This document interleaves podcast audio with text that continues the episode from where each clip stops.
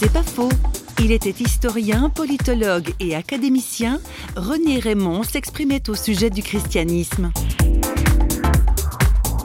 Le christianisme ne peut pas se contenter de réunir des minorités. Il est universaliste.